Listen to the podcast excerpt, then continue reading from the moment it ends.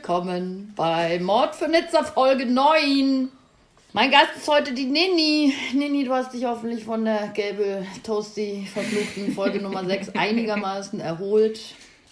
Ja, ich habe noch viele Beiträge ähm, angezeigt bzw. vorgeschlagen bekommen. Es war nicht schön, aber Stück für Stück. Was für Beiträge? So, äh, So, Artikel ja, über ja, ja. gelbe Toast. Ja. Okay, das tut mir leid. Ja, es ist okay, aber die, die Vorstellung verblasst. Sehr gut. Wie gesagt, Co-Host Nini im Hintergrund diesmal wieder der wunderbare, unübertroffene, einzigartige Mole. Ähm, heute nicht beim Pokerspielen, sondern beim Pizzaessen.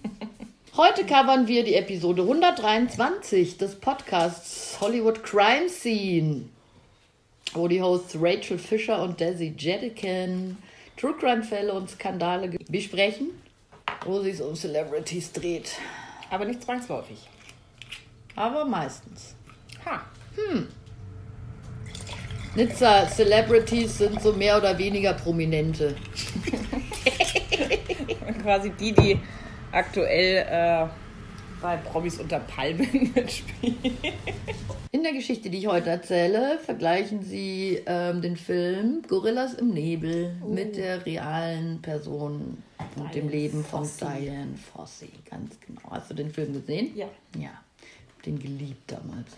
Also, Nini, bist du bereit? Ja. Diane Fossey wurde in San Francisco geboren und war noch sehr jung, als sich ihre Eltern scheiden ließen. Zu ihrem biologischen Vater hatte sie dann so gut wie keinen Kontakt mehr, hat aber dann einen Stiefvater bekommen, der muss ein ziemlicher Sausack gewesen sein. Also jetzt nicht gewalttätig oder so, aber super gefühlsarm, hat sie nie liebevoll behandelt oder gelobt, war immer nur super streng, so nach dem Motto, Kinder sieht man nur, Kinder hört man nicht. Ähm, das ging so weit, dass sie zum Beispiel nicht mit ihren Eltern zusammen am Tisch essen durfte, sondern einen kleinen eigenen Kindertisch hatte, allein, weil sie Wow. keine Geschwister hatte. Ja. Und aus dem Grund war Diane dann auch ein sehr unsicheres Kind und verbrachte am liebsten Zeit mit Tieren. Ihr erstes Tier war ein Goldfisch. Und dann wurde sie ein Pferdemädchen. Nach dem Schulabschluss ging sie auf eine Businessschule, aber nachdem sie einmal die Sommerferien auf einer Ranch in Montana verbracht hatte, hängte sie dieses Business-Schulenfach an den Nagel und schrieb sich in eine Prä-Vet-Schule ein. Oh. Prä-Vet-Schulen sind in den USA an den Unis ähm, so vorbereitende Studiengänge, wo du dich auf ein eventuelles Studium der Tiermedizin vorbereiten kannst, kannst aber auch das als Beruf ausüben. Also frag mich nicht, ist es irgendwie wie eine Tierarzthelferin. ja, aber, aber schon an der Uni und mit Studienabschluss. Das ist halt deswegen auch ein relativ anspruchsvolles Studium. Also Ärzteausbildung in den USA ist ja echt gut. Die Unis da sind schon gut und so. Aber ähm, sie hat halt gemerkt, dass sie Mathematik und Chemie und Anatomiekurs und so weiter jetzt nicht so ihr sind. Das wird da eben alles gelehrt. Aber erstmal hat sie halt das Studium begonnen, hat sich gedacht, cool, ich mache auf jeden Fall was mit Tieren. Ihr Stiefvater war dann super angepisst und ähm, die Eltern haben ihr komplett den Geldhahn zugedreht, weil wenn du nicht auf die Business-Schule gehst, dann Bringst es zu nix. genau und brauchst nicht mit unserer Hilfe rechnen, Bitch. Aber sie hat alles richtig gemacht und ist dabei geblieben.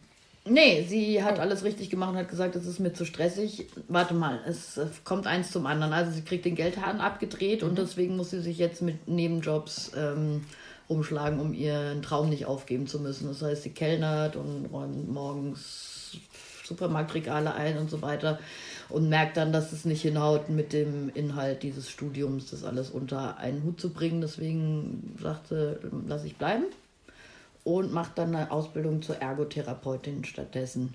Und sagt auch, aber sie macht es auf jeden Fall richtig und sagt, ja, okay, dann gehe ich wieder auf die Business-Schule, weil ich glaube dann, aber dann wäre sie vielleicht nicht ermordet worden. Aber das meinte ich gar nicht. Also ich meinte, sie macht alles richtig, finanziert Ja. sich selbst und bleibt auf der ähm, Pre-Wed School, aber hat sie abgebrochen und dann aber eine Ausbildung zur Ergotherapeutin gemacht und parallel wieder die Business School besucht. Nee, eben nicht. Ach doch nicht. Nee. Okay. Sie zog dann nach Louisville und arbeitete in einem Krankenhaus mit Kindern, die an Tuberkulose erkrankt waren. Dort freundete sie sich mit einer Kollegin an, die eine Farm mit Pferden besaß und dort verbrachte sie super viel Zeit. Ähm, da wurde sie dann auch von der ganzen Familie mit offenen Armen aufgenommen und hatte zum ersten Mal in ihrem Leben sowas wie Familien- und Zugehörigkeitsgefühl. Und ihr Traum war es aber auch damals schon, irgendwann nach Afrika zu gehen. Ein Zitat von ihr. Der Gedanke, in ein Land zu gehen, in dem die Tiere nicht alle in kleine Areale gedrängt leben müssen, gefällt mir extrem gut. Da war sie so Mitte 20 ungefähr, oder?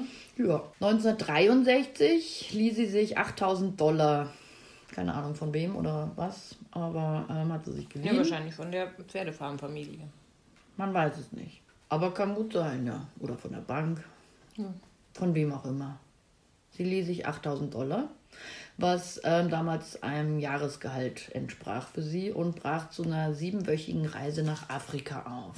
Also irgendwie hat sie echt einen Traum, den sie durchzieht offensichtlich. In Nairobi, Kenia, traf sie den Schauspieler William Holden, der ein ziemlich bekannter Tierrechtsaktivist auch war und dort ein Reservat für Tiere hatte. Ähm, der hat sie dann mit einem Safari-Veranstalter-Typen bekannt gemacht, John Alexander. Und der wurde dann für sie auch so eine Art privater Begleiter und hat sie die sieben Wochen lang da durchgeführt, durch Afrika, Ecken gezeigt, die keiner findet und alles Mögliche. Während der Reise traf sie dann auch noch den Paläontologen Louis Leakey und ich frage mich, wie treffen die sich alle? Gibt es da irgendwo eine Kneipe für Afrika-Forscher oder so? Dann trifft sie den, dann trifft sie den, er stellt ihn der vor und dann trifft sie den. Ach, ist Afrika, ne? Leaky ist aber lustig. Ja, Leakey ist auch sehr lustig. Louis Leakey. Guten Tag, mein Name ist Louis Leakey und ich bin Paläontologe. An was denkst du, wenn du hörst Paläontologe? Forschung, Uhrzeit, ne, ja. Richtig. Vom Palais, vom Schloss, ne? Der forscht Schlösser. Ja, nein. Le Palais. Palais, ähm, Es ist die Wissenschaft, die sich mit der Lebensweise und den Lebewesen vergangener Erdzeitalter beschäftigt. So, bam. Paläontologe. Dank. Nicht ganz abgekackt. Louis Leakey forscht hauptsächlich auf dem Gebiet der Entstehung des Menschen in Anbetracht der Entwicklungsgeschichte unserer nächsten Verwandten, der Affen. Und weil man damals schon wusste, beziehungsweise es sich gedacht hat, weil DNA gab es ja noch nicht, aber man hat sich gedacht, wir denken, der Schimpanse ist unser nächster Verwandter, hat er schon ein Forschungsprojekt zusammen mit Jane Goodell auf die Beine gestellt. Ja. Wer Affen liebt, kennt sie. Ich würde sagen, die menschliche Botschafterin für Schimpansen auf der Welt. Ja. Genau, also dieser Louis Leakey hatte mit Jane Goodell zusammen eine Studie über Schimpansen gemacht und war auf der Suche nach jemandem, der das gleiche jetzt auch mit Gorillas machen kann. Ähm, zu dieser Zeit war über Berggorillas halt noch super wenig bekannt. So King Kong gab es schon und Berichte davon, dass äh, diese Tiere extrem aggressiv werden und sofort jeden umnieten, der sich ihnen nähert. Dein Fossi war aber sofort Flo- Fleuer und Famme und begann Swahili zu lernen und Primatologie, die wissenschaftliche Untersuchung von Affen zu studieren und ein Visum und Gelder für dieses Forschungsprogramm aufzutreiben. Und dann im Dezember 1966 ist es soweit und sie reist nach Nairobi, um ihren neuen Job anzutreten. Also, Diane begann ihre Feldstudien in Kongo und Anfang 1997 lernt sie mit Hilfe eines Führers dann, wie man Gorillaspuren erkennen und ihnen folgen kann. Damals war es jetzt ganz anders als heute, wo es Wildhüter gibt und Forscher und Touristen und die Regierung auch voll dahinter steht und so weiter. Und die Gorillas ähm, hatten damals so gut wie keine Begegnung mit den Menschen, die, die da im Kongo gelebt haben. Um sich den Gorillas langsam zu nähern, begann Diane deren Verhalten nachzuahmen. Ähm, dazu gab es damals noch überhaupt keine Anleitungen oder Tipps oder Internetforen, wo drin steht, wie man sich Gorillas am besten nähert. Also alles, was wir wissen. Blick senken, so tun, als ob man was ist, UU machen. Ähm, das wusste man damals natürlich alles noch nicht, weil Das ja Diane hat es ist ja heute erfunden. hier so Standardwissen. Ja, schon, oder? Ich So weiß, dass du bisschen weißt machen, es. bisschen- Wenn du einen Gorilla triffst und es ist ein Silberrücken, dann senkst du den Kopf Und und, tust UU. so, als ob du irgendwas isst. Ja, logisch. Also Eine krasse Doku von einem Forscher, der da war und der, der war dabei, als ein Muttertier gestorben ist. und hat dann das Kind an sich genommen und hat das Kind versorgt und hatte aber das Problem, dass er nicht, nee, ich glaube, er hatte überhaupt gar kein Problem. Er hat das Kind versorgt bei sich im Lager und großgezogen und so und hat dann den Fehler gemacht, einmal auf eine Dreharbeiten das Baby an sich dran zu haben, als er zu der Gruppe gegangen ist, aus der das Baby stammte, also wo die Mutter tot war und und dann haben die sich da getroffen, weil er ist da nur hin, hat es halt mitgenommen, weil er sich auch dachte, das ist cool fürs Baby, wenn es ein bisschen die anderen Gorillas sieht Ja. und hört und so und dass man später auswildern kann. Und dann haben die sich getroffen und ähm, die Gruppe hat sofort erkannt, dass das deren Baby halt war. Und er war auch sofort so, oh fuck. Und die, die Gruppe hat irgendwelche Laute ausgestoßen und das Baby hat dann halt auch so und uh, uh, uh. Und er hat gesagt, und dann kam dieser Silberrücken so auf ihn zu, super wütend. Und er hat sich so überlegt, also er hat hinterher gesagt, er hat eigentlich überhaupt nicht überlegt. Er hat dieses Baby genommen und hat so ganz vorsichtig hingehalten, weil so ein Silberrücken wiegt halt, was weiß ich, wie viele Kilo. Ja. Und jo, und das hat der Kameramann hat das auch alles gefilmt und das haben sie in Zeitlupe gezeigt, so echt super langsam, wie beide so, ne, er hält so das Baby hin, was in diese Gruppe gehört. Hinten stehen, steht die ganze Gruppe, so sechs, sieben andere und schauen alle so, oh Gott, und der Silberrücken nimmt so ganz vorsichtig am Arm das Baby von dem Forscher, und macht sich dann so an die Schulter, das Baby klammert sich fest an seinem Onkel oder Vater, der Vater, wenn es der Silberrücken ist wahrscheinlich. Und dann rennen die halt weg und du denkst dir so, wow, wie krass. Und dann sagt er halt, dass in der Familie leider gerade kein trächtiges Weibchen oder Weibchen mit Kind war und das Baby dann verhungert ist, weil keiner ihm Milch geben konnte. Ja. Er hätte den halt Milchfläschchen hinbringen sollen und zeigen, wie das geht. Ja, natürlich. Das hätten die doch gecheckt. Mann. Ja, okay. Egal. Ich bin abgeschweift. Äh, um sich den Gorillas langsam zu nähern, beginnt Diane deren Verhalten nachzuahmen. Ähm, ja, das hat da, wie gesagt, keiner vorher gemacht. Es handelt sich, die hat dann auch rein so nach Intuition gehandelt und den Erfahrungen, die sie bei ihrer Therapiearbeit mit Kindern gesammelt hatte, als Ergotherapeutin damals. In einem Interview mit der BBC 1984 sagte sie, Zitat, ich bin eine eher gehemmte Person und ich glaube, dass auch die Gorillas irgendwie gehemmte Persönlichkeiten sind. Also beobachtete und imitierte ich ihr natürliches Verhalten, wie an Blättern zu kauen, anderen Essen anzubieten oder mich auffällig zu kratzen. Und ich hämmerte mir auch zwischendurch mit meinen Fäusten auf die Brust und stieß verschiedene Laute aus. Also sie hat wohl einen auf dicke Hose gemacht, auch. Aber auch hier mitgegessen und Essen geteilt und so. Jedenfalls hat es äh, super gut geklappt und die Gorillas haben super schnell Vertrauen zu ihr gefasst und ließen sie ganz nah an ihrem Leben teilhaben. Also sie konnte sich mitten reinsetzen, ohne dass irgendjemand wütend geworden wäre und sie hätte verscheuchen wollen oder sonst was. Sie hat dann auch voll schnell herausgefunden, welche Familienbande da bestehen, wer Onkel, Vater, Mutter, Silberrücken und so weiter ist und in welchem Verhältnis jeder Einzelne mit dem Silberrückenchef stand und so weiter und so fort.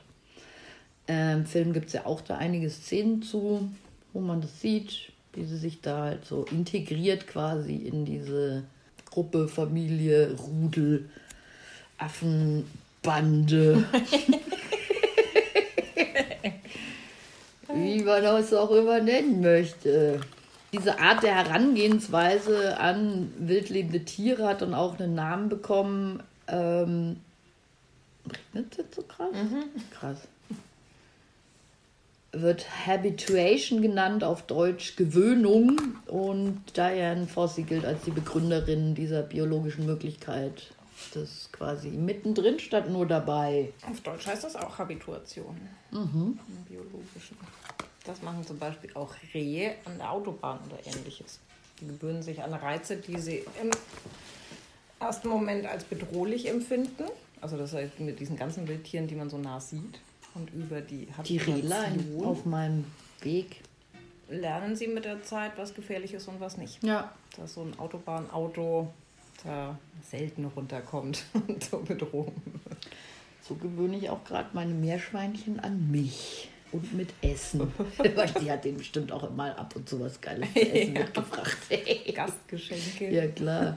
Also ein Mitarbeiter von ihr sagte, ohne diese Methode hätte es niemals diese vielen einzigartigen Beobachtungen und Gorilla-Menschen-Freundschaften geben können, die sich im Laufe der Zeit entwickelt haben. Und er sagt weiter, die Gorillas waren von uns genauso fasziniert wie wir von ihnen. Sie inspizierten uns, sie zogen unsere Lippen auseinander, um unsere Zähne zu begutachten. Sie waren sehr interessiert an uns Gorillaartigen, aber irgendwie doch seltsamen Besuchern. 150 Kilo Gorilla schaut sich dann mal deine Mund Zähne an. Sagst so, hä, diese Eckzähne, wie willst du da jemanden beißen? Ja, es ist schwierig, aber ich habe Bazillen, die die giftigsten im Tierreich sind. Diane änderte das Bild des Gorillas in der Öffentlichkeit komplett und sagte, Gorillas sind so mit die sanftmütigsten Tiere, die es gibt. Nach über 2000 Stunden der Beobachtung gibt es in meinen Unterlagen insgesamt vielleicht fünf Minuten, in denen aggressives Verhalten gezeigt wurde. kannst du in jeder Hundeschule in Zeitraffer anschauen. Ja. Sanfte Riesen. Werbung. Leute, äh, ich habe einen Kofi. Anan. Läuft in meiner Vitrine. nee, Entschuldigung. Ja, äh, oh, äh, ich habe einen Kofi. Hm? Ähm, Konto. co-fi.com slash MFN für Mord für Nizza. Ähm, wenn ihr da Geld drauf packt, haben wir vielleicht bald ein Mikro. Das wäre cool. Genau, fünf Minuten aggressives Verhalten in über 200 Stunden Beobachtung, äh, 2000, 2000. Stunden Beobachtung. Da kann jeder Fußgängerzone.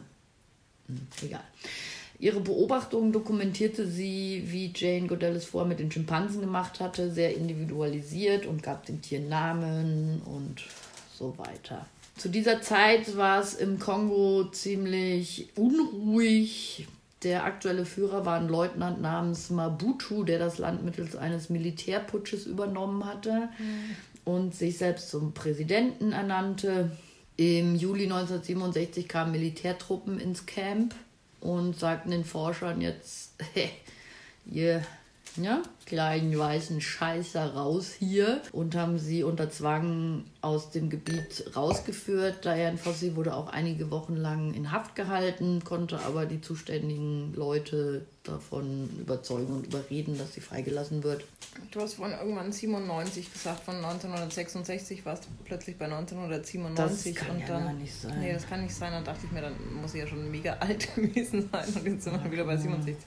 Aber Erst hat sie den, den äh, einen getroffen, dann den anderen getroffen. Da war es mhm. 1966 und dann hast du gesagt, dass sie 1997. Nee, 1967. Okay. Im Juli 1967. Ja, dachte ich mir krass, da war sie schon aber ziemlich lang ja. in Afrika, bis ihr jemand gezeigt hat, die Gorillaspuren zu lesen. Mhm. 30 Jahre später zeigt mir endlich jemand, wie ich Gorillaspuren lesen kann. Tagebucheintrag 1993 immer noch warte ich auf jemanden. Wahrscheinlich gibt es fünf so Leute, die als Skelette irgendwo im Dschungel sitzen. Okay, dann, dann war das nur ein Versprecher. Okay, also wir sind jetzt 67. Richtig, ja. Im Juli 67 kamen Militärtruppen in das Camp.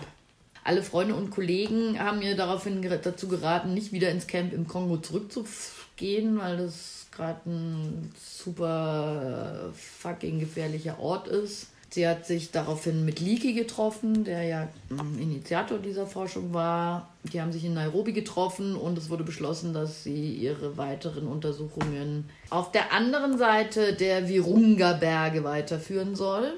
Der andere Seitenteil gehört zu Ruanda. Aber sie kam an das gleiche ähm, in den gleichen Lebensraum von ihrer Gorilla-Gruppe? Nee, von der alten Gorilla-Gruppe glaube ich nicht.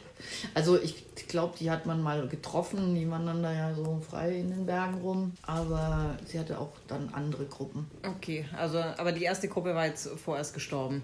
Also nicht gestorben, sondern da dürfte sie nicht mehr also aus Sicherheitsgründen dürfte sie die Ja, ich weiß jetzt nicht. Sie hat auf jeden Fall halt das Camp in Ruanda. Wenn du jetzt hoch in die Berge gehst und dabei eine unsichtbare Grenze in den Kongo übertrittst oder so, keine Ahnung. Glaube ich recht wollte, aber sie, das Camp war jetzt auf Ruanda-Seite, wo kein Militärputschführer okay. an der Regierung war und wo es halt irgendwie ein bisschen sicherer ist. Mir ging es jetzt zum Verständnis nur darum, ob sie von der anderen Seite die gleiche Gruppe beobachtet hat, mit der sie schon so viel Zeit verbracht hat. Und sie hat immer mehrere Gruppen beobachtet, okay. also haben auch alle Gruppen, Namen, Gruppe 1, Gruppe 2, Gruppe 3. Jetzt kann ich jetzt nicht sagen, ob sie die alte Gruppe da. Ich glaube aber nicht, dass sie ja noch, die nochmal getroffen hat. Also wenn die Gruppe klug war, dann blieb sie im kongolesischen Teil, weil in Ruanda war das Leben für die Gorillas nicht so. Okay, ja, da kommen wir wahrscheinlich gleich dazu. Mhm. Im September 1967 gründete sie das Karisoke Forschungszentrum, ein Camp, das zwischen zwei Vulkankegeln in dieser Bergregion liegt. Mit den dort lebenden Gorillagruppen knüpfte sie auch sehr schnell wieder ein freundschaftliches Band. Ähm, und das, obwohl diese Gorillas bereits Erfahrungen mit Menschen gesammelt hatten, und zwar extrem schlechte, weil sie bisher nur mit Wilderern zusammengetroffen waren. Die dort lebenden Menschen sind relativ irritiert von der weißen Forscherin, die da plötzlich ums Eck wohnt und nennen sie die Frau, die ohne Mann im Wald lebt. Ganz wichtig. Ganz wichtiges Detail. Genau, so nennen sie sie. Die Umstände in dem Camp sind dann auch ähm, nicht so super optimal und Diane und ihre Forscherkollegen und Assistenten haben mit Kälte und Dunkelheit und Matsch zu kämpfen. Im Film wird es auch schon im Titel angesprochen, da heißt ja Gorillas im Nebel und nicht Gorillas im Sonnenschein an der Südseeküste mit einem Cocktail in der Hand. Und Schirmchen. Ja, also es zehrt wohl auch ein bisschen an den Nerven von allen. Dann gibt es noch meterhohes Gras, das sie sich immer mit Macheten aus dem Weg schlagen müssen, wenn sie irgendwo einen Weg lang gehen wollen, um in die Berge zu kommen, wo die Gorillas sind. Also die Forschungsarbeit ist müßig. Ja, und die Mitarbeiter beschweren sich auch über Dianes Persönlichkeit. Sie war wohl eine recht schwierige, stachelige Frau. Und stachelig habe ich direkt übersetzt und weiß aber nicht, sagt man das im Deutschen? Eine stachelige Frau? Kann man schon sagen, oder? Wie so ein Kaktus, die dich gleich anstachelt, wenn du irgendwie gleich ja. so abwehrt. Mhm. Sie hat einen stacheligen Charakter. Sie hat einen Sagt man Charakter. so nicht, ne? Also es war eine schwierige Frau.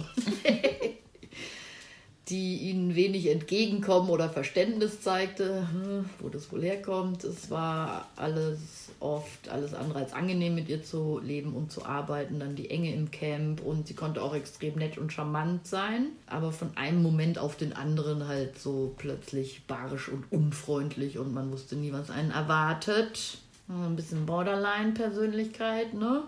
Was uns bei diesem Elternhaus nicht wirklich verwundern sollte. Es gab zwischendurch sogar Zeiten, in denen sie mit niemandem sprach, sondern nur mit handgeschriebenen Zetteln kommunizierte. Kelly Stewart, eine ihrer Freundinnen, die auch Primatologin ist und einige Jahre mit ihr zusammengearbeitet hat, sagte über sie, Zitat. Es war nicht leicht, mit ihr befreundet zu sein. Sie erwartete absolute Loyalität und du wusstest nie, liebt oder hasst sie mich heute. Sie konnte super lustig und charmant sein, sie konnte dich unterstützen und im nächsten Moment ließ sie dich fallen wie eine heiße Kartoffel. Auch mit Dianes Gesundheit ging es leider bergab. 1973 verbrachte sie nur noch wenig Zeit mit den Gorillas, da sie als langjährige Raucherin sehr unter einem Lungenemphysem litt. Hast gehört, dass ich Lungen statt Lungen gesagt ja. habe? Ja, ne? Deswegen gucke ich noch. so kommt das nochmal neu. nope. Nee, nee, was ist ein Lungenemphysem? Na, machst du immer noch gerne mit beim Podcast? Ach, das, das bringt mich ja auch weiter. Ne? Ja, man lernt viel, ne? Lungenemphysem. Mhm. Also ein Lungenödem hat ja was mit Flüssigkeit in der Lunge zu tun. Ein Lungenemphysem hat was mit Raucherschleim in der Lunge zu tun. Nein. Hm, Knoten? Ja, vielleicht. Verknotetes, hier verschleimtes, verknotetes, vernarbtes Gewebe. Nee. Dann weiß ich es nicht. Okay. Ich sag's dir, ich weiß das. Okay. Zufällig. Also pass auf, bei einem Lungenemphysem sind die Lungenbläschen auch Alveolen genannt, hm. an denen der Austausch von Sauerstoff und Kohlendioxid stattfindet, teilweise zerstört und überdehnt, sodass ihre innere Oberfläche verkleinert ist. Hm. Vielleicht auch mit Knötchen. Vielleicht. Und deswegen die Sauerstoff der Sauerstoff-Kohlendioxid-Austausch nicht mehr funktioniert. Das heißt, dieses kurzatmig. Richtig. Dazu kommt in ihrem Fall noch erschwerend hinzu, dass die Luft in den Bergen so beschaffen ist, so dass je höher ist. du kommst, desto weniger Sauerstoffgehalt ist vorhanden, richtig. Ja, das Ah, ist unangenehm. Ja, sie hat also Probleme, die Wege zu bewältigen zu den Berggorillas mit ihrer Kurzatmigkeit. Und wenn sie hochgegangen ist, dann hatte sie oft einen Sauerstofftank dabei, der wahrscheinlich auch nicht besonders leicht war. Und ständig überall hängen bleibt und also okay. Sie blieb trotzdem aber weiterhin die Leiterin des Camps und auch von der Forschungsgruppe, aber es verschoben sich ihre Prioritäten. Für sie war dann nicht mehr das Verhalten der Gorillas das Wichtigste, sondern deren Schutz vor den Wilderern. Also, es war so. Zwar gab es in Ruanda seit den 1920er Jahren ein Gesetz, das es Wildern verbietet. Allerdings kontrolliert es halt niemand so wirklich und die Gesetzeshüter in Anführungszeichen konnten von den Wilderern bestochen werden, um Auge zuzudrücken oder ihnen auch mal einen Weg zu zeigen zu den, Ja, ich wo sich sagen, die Gorillas ja denn gerade so Super aufhalten. korrupte Geschichte, vor allem weil es ja da einen wahnsinnigen Markt ja auch dafür gab. Mhm. Für die erbilderten Körperteile. Bushmeat, Tourist Souvenirs, etc. Ja. Gorillen, äh, Gorillen. Gorillen. Gorilla. Ach, im Sommer war Gorilla. das abendliche Konzert der Gorillen. Oh, haben wir bitte so einen Photoshop-Freak unter den Hörern, der so einen Gorilla-Grillen. Äh, Eine, Go eine, Go Gorilla. eine, eine, Eine Gorille. Gorille. Ich wusste. Diane berichtet von drei Gelegenheiten, bei denen sie Zeugin dessen wurde, was passiert, als Wilderer junge Gorillas aus den Familien gerissen haben, um sie an Zoos oder private Auftragsgeber zu verkaufen. Hintergrund dieser Überfälle war meistens, dass es eine Bestellung für Babys gab und man halt an Gorilla-Babys rankommen musste. Gorillas verteidigen ihre Kinder bis aufs Äußerste und so wurden zum Beispiel zehn erwachsene Tiere getötet, um an eins ihrer Kinder ranzukommen. Diane engagierte und finanzierte vier Wildhüter, um Fallen zu zerstören und die Gebiete zu kontrollieren, die unter ihrem Forschungsauftrag standen. Und allein in den ersten vier Monaten, in denen die von ihr angestellten Wildhüter da arbeiteten, arbeiteten, arbeiteten, äh, arbeiteten, zerstörten sie 987 Wilderfallen In vier Monaten. in vier Monaten 987. Man kann sich also vorstellen, was Wilderei, Wilderei technisch da los war in diesen Bergen. Im Osten dieses Parkes, in dem Diane nicht arbeitete und nicht zuständig war und nicht patrouillieren ließ, wurde zu dieser Zeit der komplette Bestand an Elefanten ausgerottet von Wilderern, weil die Elfenbein gebraucht haben. Ja. Also, ob sie es gebraucht haben, ist die Frage, aber Ja, um ihre sie Familie sich zu ernähren. angeeignet. Mhm. Wenn du zu Hause sechs Kinder hast, die hungern und siehst in der Stadt auf dem Markt, in der du dir ein popliges Brot kaufst, dass dein Cousin mit Geld um sich schmeißt, weil er jetzt in einer Wilderergruppe ist, schwierig. Man hat halt auch nicht so den Durchblick, wenn man nicht so den Durchblick hat. Nee. Diane sorgt auch dafür, dass einige Wilderer verhaftet werden und lange Gefängnisstrafen absitzen müssen. 1978 versucht sie den Export von zwei jungen Gorillas namens Coco und Paka zu verhindern, die von Ruanda in einen Kölner Zoo verkauft werden sollen. Bei dem Fang dieser beiden Gorillakinder wurden 20 erwachsene Gorillas getötet. Schön. Das war nicht im Gebiet von Diane Fossey, aber die beiden Babys wurden dann erstmal zu ihr gebracht, damit sie sie gesund pflegen soll, weil die verletzt wurden auch bei diesem Massaker. Und das hat sie dann auch gemacht. Was soll sie anderes machen? Kriegt zwei Gorilla-Babys in den Arm gedrückt. Und trotz all ihrer Bemühungen dagegen anzukämpfen, wurden ihr die beiden Babys dann weggenommen und nach Deutschland verfrachtet, wo sie im Kölner Zoo von äh, lachenden Fratzen betrachtet wurden, verhaltensgestört waren und neun Jahre später in Gefangenschaft starben. Wie alt wird ein Gorilla? 35 bis 50 Jahre in der Natur, im Zoo kann er bis zu 50 werden. Also die beiden sind neun Jahre alt geworden, nachdem ihre komplette 20-köpfige Familie ausgerottet wer- Also wurde. sind traumatisiert als Kinder oder junge Teenager gestorben. Ja, Schön. und Diane Fossey hat die gesund gepflegt und musste sie dann weggeben. Ah. Also, Diane konnte nicht alle Gorillas beschützen, aber die Familien und Gruppen, die im Gebiet ihres Forschungsprojektes lebten, die hat sie beschützt. Da hat sie dafür gesorgt, dass die bewacht werden. Allerdings gelang ihr das nicht im Jahr 1977. Diane hatte ja eine enge Bindung mit den Gorillas, mit denen sie arbeitete. Sie benannte sie nach Familienmitgliedern, zum Beispiel den Sie zum Beispiel den Silberrücken nach ihrem Onkel Bird und ein Weibchen nach ihrer Tante Flossie. Flossie Fossi. Schöner Name. Ähm, und einer ihrer Lieblinge ist ein junger Gorilla, dem ein Finger fehlt und den sie deswegen auf den Namen Digit, also Finger, tauft.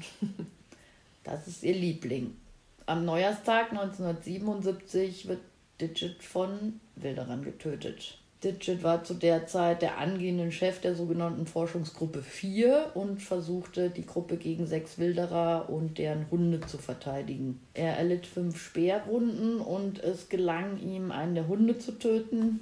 Und durch seinen Einsatz und sein sich nach vorne stellen konnten die anderen 13 Mitglieder der Gruppe entkommen.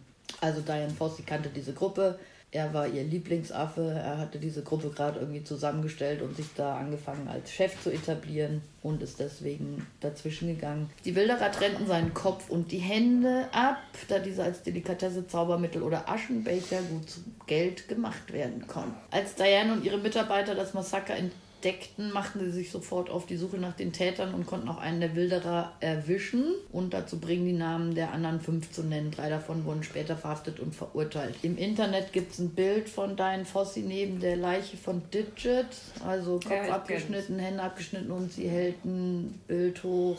Why Ruanda oder irgendwie sowas. Also es ist sehr traurig. Diane war von der Trauer über den Tod von Digit so übermannt, dass sie in eine tiefe Depression verfiel und mit niemandem mehr sprach, ihre Hütte nicht verließ, den ganzen Tag nur rauchte und soff also ein unnötiger, grausamer Tod ähm, kann man vielleicht auch als Mord bezeichnen, nicht unbedingt juristisch, aber moralisch. Aber wir kommen auch noch zum richtigen Mord, weil das ist Mord für Nizza, Folge 9. Sie schrieb 1981 in einem National Geographic Artikel. Es war ein unsäglicher Schlag ins Gesicht für eine Frau, die sich dem Kampf gegen die Wilderei verschrieben hat den malträtierten Körper zu finden, ohne Kopf, ohne Hände, zu wissen, dass daraus grauenhafte Trophäen gemacht werden.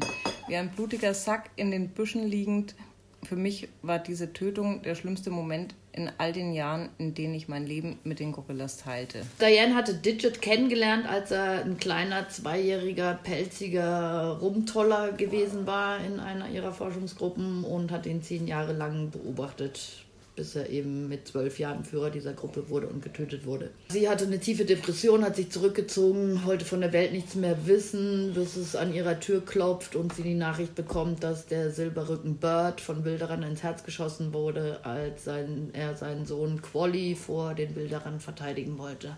Auch Quallys Mutter wurde bei dem Versuch getötet, den Sohn zu beschützen. Ähm, der konnte zunächst entkommen, der war drei Jahre alt, ähm, starb aber kurz darauf an seinen Wunden, die sich entzündet hatten. Währenddessen hatte die Crew von der Diane Fossey das halt auch mitbekommen und hat noch versucht, ihn zu versorgen und so. Diane war zutiefst erschüttert und schrieb, Quali starb an seinen Schussverletzungen, die Wunden hatten sich entzündet. Und er starb auch an der unendlichen Trauer um seine Eltern. Quali wurde zwischen seinen Eltern, ich kann so nicht reden, ich habe ja voll die Heulstimme. Warum machen wir denn den Fall? Warum machen wir denn Diane Fossi? Das hätte ich im Vorfeld wissen müssen. Alles cool. Schatz, kannst du den nächsten Absatz vorlesen? Wir schaffen es nicht, wir sind zu traurig. Nee. Hm. Quali wurde nahe des Camps zwischen seinen Eltern und neben Digit beerdigt. Diane gründete den Digit-Fonds und verstärkte ihre Bemühungen, den Wilderern das Handwerk zu legen. Oh, dieses Wetter auch dazu, sag mal. genau. Ah, die Wand oh Mann, der Titsche, der war zwölf und der wollte da der Chef werden und dann haben sie ihn umgebracht. Einfach so.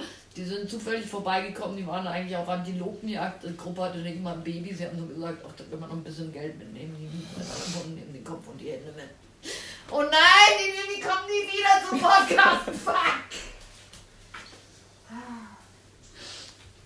Dabei äh. ist es doch nicht mal der traurigste Fall, den ich kenne. Der Aber es ist schon traurig. Es ist extrem traurig. Ende von Teil 1